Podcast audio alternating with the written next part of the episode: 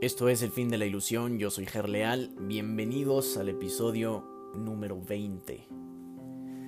Estoy muy feliz, muy contento y agradecido de un instante más compartir con todos ustedes esto que ha revolucionado mi vida y la forma en la que percibo toda la ilusión.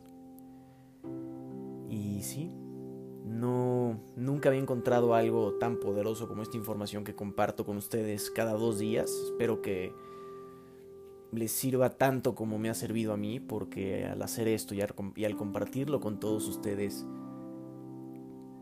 me, me da algo muy, muy chido y, me está gustando bastante. Y bueno, antes de comenzar, quiero comentarles que vamos a mencionar muchas palabras que quizás asocies con religión. Palabras como Dios, como Hijo, como Padre, como Espíritu Santo, como milagro, como cielo o infierno.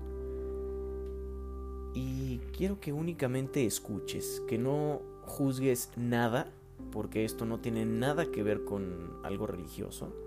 Es algo que trasciende todos los parámetros físicos e ilusorios todo lo tridimensional. Y trasciende todo eso porque esta información es tan absoluta y tan verdadera que no se necesita nada más y no hay necesidad de nada. Y es así como siempre en este presente y en este preciso segundo que está sucediendo ahora, podemos ponerle fin a la ilusión. Está claro que si bien el contenido de cualquier ilusión particular del ego es irrelevante, su corrección es más útil dentro de un contexto específico. Las ilusiones del ego son muy concretas, aunque la mente es naturalmente abstracta. Parte de la mente, no obstante, se vuelve concreta al dividirse. La parte concreta cree en el ego, porque el ego depende de lo concreto. El ego es aquella parte de la mente que cree que lo que define tu existencia es la separación. Pero lo único que el ego percibe es un todo separado, desprovisto de las relaciones que presupone el estado de ser. El ego, por lo tanto, está en contra de la comunicación, excepto cuando se utiliza para establecer separación, en vez de para abolirla. El sistema de comunicación del ego se basa en su propio sistema de pensamiento, al igual que todo lo demás que él impone. Su comunicación está controlada por la necesidad que tiene de protegerse e interrumpirá la comunicación que siempre se sienta amenazado. Esta interrupción es una reacción hacia una o varias personas determinadas. Y el carácter específico de la manera de pensar del ego da lugar entonces a generalizaciones falsas. Pero estas generalizaciones falsas no son realmente abstractas. Y son algo totalmente ilusorio. El ego simplemente responde, de ciertas formas específicas, a todo lo que percibe como relacionado. El espíritu, en cambio, reacciona de la misma manera a todo lo que sabe que es verdadero y no responde en absoluto a nada más. Y este tampoco hace ninguna manera, perdón, y este tampoco hace ningún esfuerzo por establecer lo que es verdad.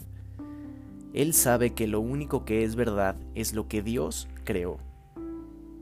El espíritu está en completa y directa comunicación con todos los aspectos de la creación, debido a que está en completa y directa comunicación con su Creador.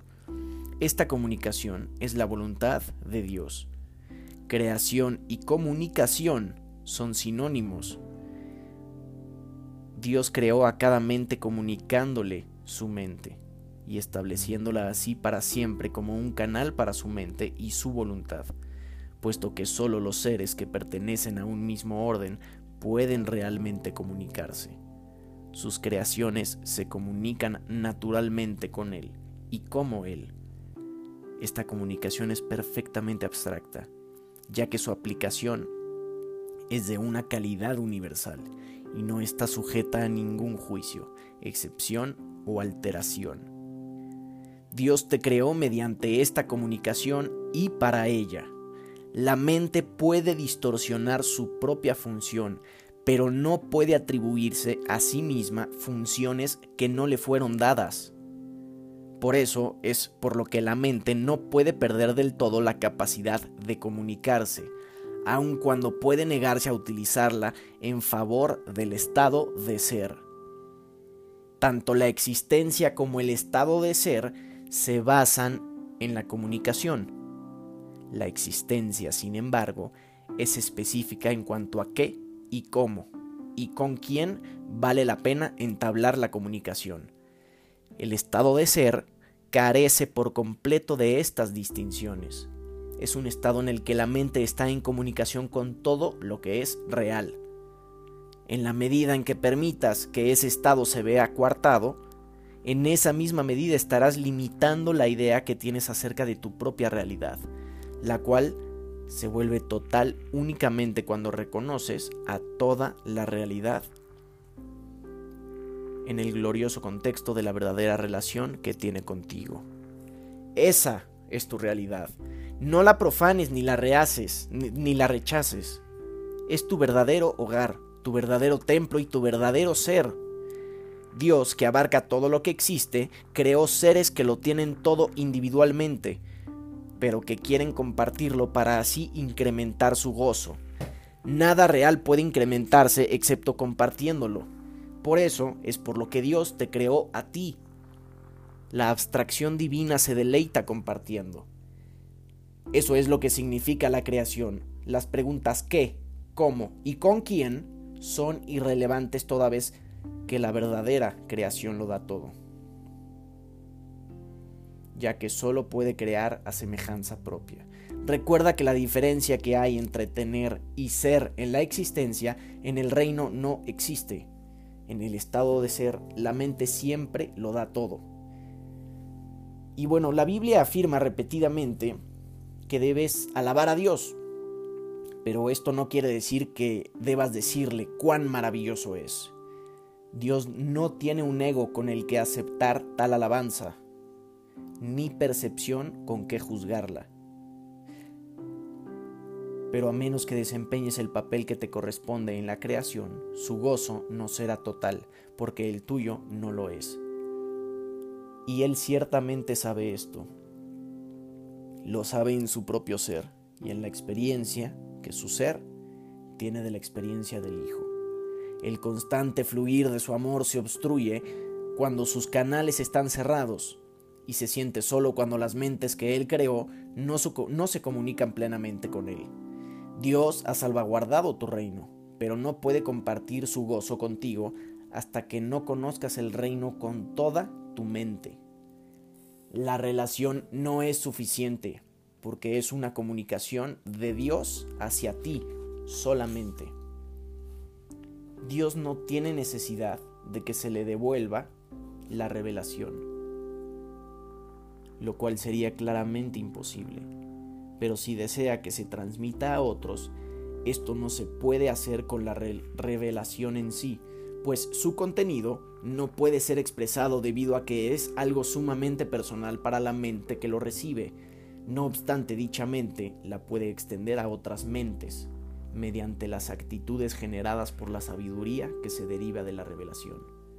Dios es alabado cada vez que una mente aprende a ser completamente servicial. Esto, sin embargo, es imposible, a menos que también aprenda a ser completamente inofensiva, pues ambas creencias tienen que coexistir. Los que son verdaderamente serviciales son a su vez invulnerables, porque no protegen sus egos. Y por lo tanto, nada puede hacerles daño. Su espíritu servicial es la manera en que alaban a Dios y Él les devolverá las alabanzas que le hagan, porque ellos son como Él y pueden regocijarse juntos. Dios se extiende hasta ellos y a través de ellos, y cunde una gran alegría por todo el reino. Cada mente que ha sido transformada contribuye a aumentar esta alegría al estar individualmente dispuesta a compartirla. Los verdaderamente serviciales son los obradores de milagros de Dios, a quienes yo dirijo hasta que estemos todos unidos en el júbilo del reino. Yo te dirigiré a ti, allí donde puedas ser verdaderamente servicial, a quien pueda seguir mi dirección a través de ti. Esto fue una lectura muy interesante porque muestra todos estos parámetros egoicos que la religión ha impuesto sobre la ilusión de Dios, en donde se tiene que alabar y se tiene que agradecer todo el tiempo a un ser supremo, a un ser más poderoso que tú. Y eso es totalmente falso y ha sido totalmente malinterpretado por cientos de años. Porque Dios no es una persona que vive en el cielo, no es un ser que fabricó toda esta ilusión. Dios eres tú. Dios es tu ser supremo. Nosotros somos conciencia colectiva. Somos un mismo ser que se representa en esta ilusión en millones de personas. Nuestro ser supremo es Dios, ese creador que nos creó. Muchas gracias por unirse aquí, por escuchar este episodio. Esto es El fin de la ilusión. Yo soy Ger Leal. Nos vemos en dos días.